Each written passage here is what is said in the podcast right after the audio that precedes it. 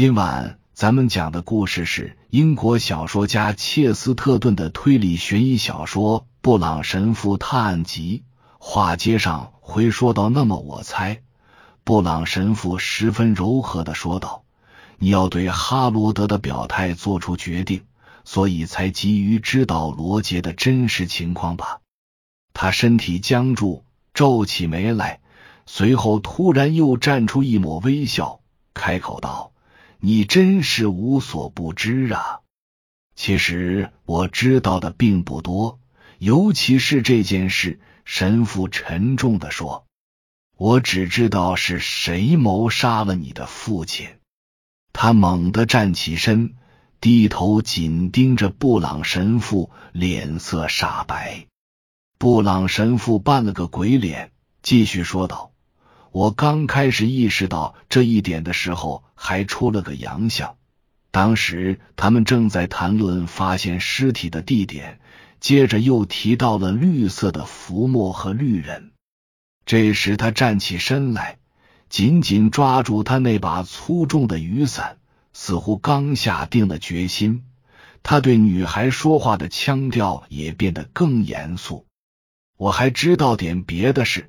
他可以解开你心中的所有谜团，但我现在还不能告诉你。我想他应该算个坏消息，但不会像你现在想象的是那么糟糕。他扣好外套的扣子，转身朝大门走去。我要去见见你说的这位鲁克先生，去海边一个棚屋。那晚哈克看到他时，他正好在附近走动。我倒觉得那就是他住的地方。说完，他匆忙的走向海边。奥利弗是个想象力丰富的人，或许已经丰富的过了头，留他独自揣摩这样的暗示，绝非明智之举。但是神父太急于去为他的焦虑找到解药。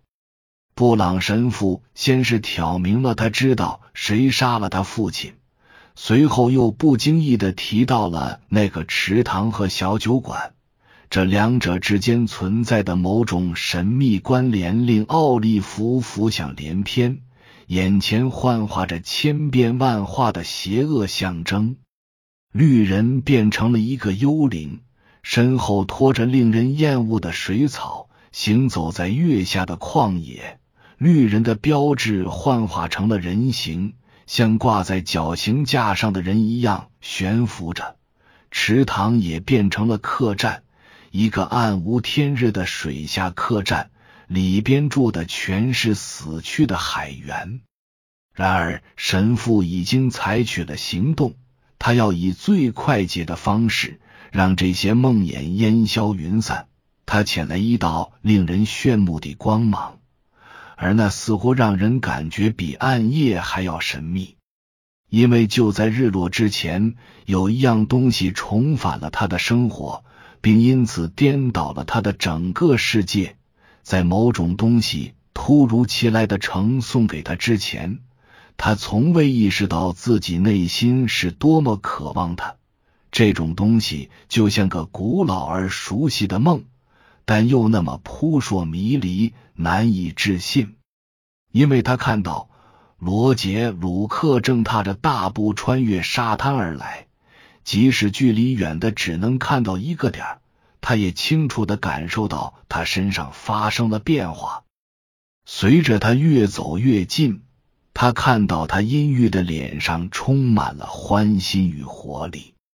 他径直走向他，就好像他们从未分开过。他一把抓住他的肩膀，说道：“现在我终于可以照顾你了，谢天谢地。”他已经记不清当时自己的回答了，但是他记得自己十分疯狂地问他：“为什么他变化那么大，心情那么好？”因为我很高兴，他答道。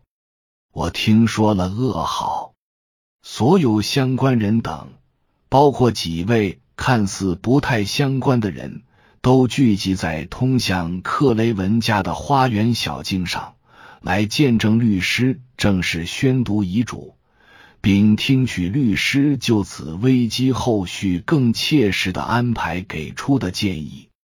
除了手持遗嘱文件的白发律师，出现在现场的还有直接负责侦破这桩罪案的督察。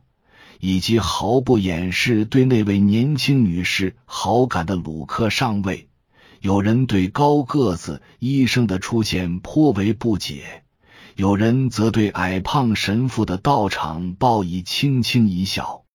火急火燎的秘书哈克菲奔到大门处迎接众人，又将众人带回到草坪，然后又冲在众人前头去为招待客人做准备。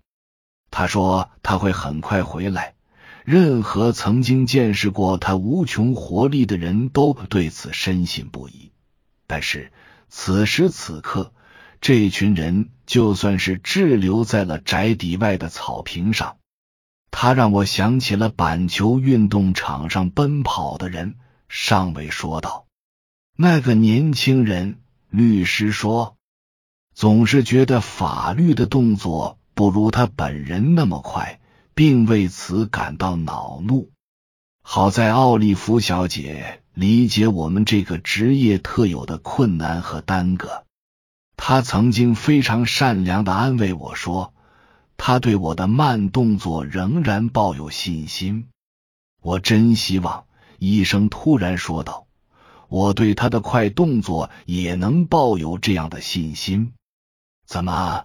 这话什么意思？鲁克皱起眉头问道：“你是说哈克的动作太快了？太快也太慢了？”斯特雷克医生神神秘秘的说道：“最起码我知道他在一件事情上动作不是很快。他为什么一直在池塘和绿人附近游荡了大半夜，直到督察到现场？”并发现尸体呢？他为什么会遇到那位督察呢？他为什么认为在绿人外边等就能遇到督察呢？我不太明白你的意思，鲁克说。你是说哈克在撒谎？斯特雷克医生沉默了。头发斑白的律师愉快的大笑起来，那样子。令人反感。针对那位年轻人，我也没有更多可说的。他说道：“只不过他试图在我自己的专业上给我上了一课，动作够快，值得称道。这么说的话，他也试图给我上课，教我该怎么干好本职工作。”督察也加入到前边这伙人的谈话中，但那也无所谓。如果斯特雷克医生的话另有所指的话，他们必然是有重要意义的。医生，我必须得要求你说的直白些。我可能得立刻询问他。看啊，他来了。鲁克话音未落，大家便看到秘书敏捷的身影出现在门口。这时。一直不声不响站在最后面的布朗神父，着实让大家大吃了一惊，尤其是那些认识他的人。他快速的走到最前面，转身对着这群人，面带明显的、近乎胁迫的一种表情，就像一名中士在命令士兵们停止前进。停下！他大喝一声。我向诸位抱歉，我得先见哈克先生，这十分必要。我得告诉他一些我知道的事情，而且我觉得此事只有我知道，他必须得听一听。这可能会避免他与某人此后发生极其不幸的误会。你到底是什么意思啊？律师戴克问道。我要告诉他一个坏消息，布朗神父说。嘿，我说，督察愤然插话，但他随后看到了神父的眼神，猛然记起了他前些天看到的怪事。这也就是你。要是换做任何别的人，我该说所有这些无耻的。但是布朗神父没等他说完，就已经走远了。没过多久，便进了门廊，与哈克交谈起来。他们前前后后的踱了几步，后来便走进了黢黑的屋里。大概十二分钟之后，布朗神父独自走了出来。令众人奇怪的是。就在大家都终于要进屋的时候，神父似乎并不想再进去了。他在枝叶繁茂的藤架下找了个要散架的椅子坐定，看着众人鱼贯从门口进了屋，兀自点燃烟斗，漫无目的的盯着从自己头上垂下的锯齿状长叶片，听着四周的鸟鸣声。布朗神父十分热衷于像这样无所事事的静坐着，再没人比他更懂得其中的享受了。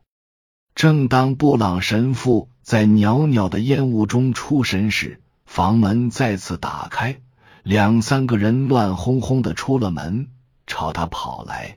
最前面的正是这家的女儿以及迷恋他的年轻人鲁克先生。他们的脸上写满了惊讶，督察伯恩的脸上燃烧着怒火，他笨重的跟在二人后面，好似一头愤怒的大象，撼动着整个花园。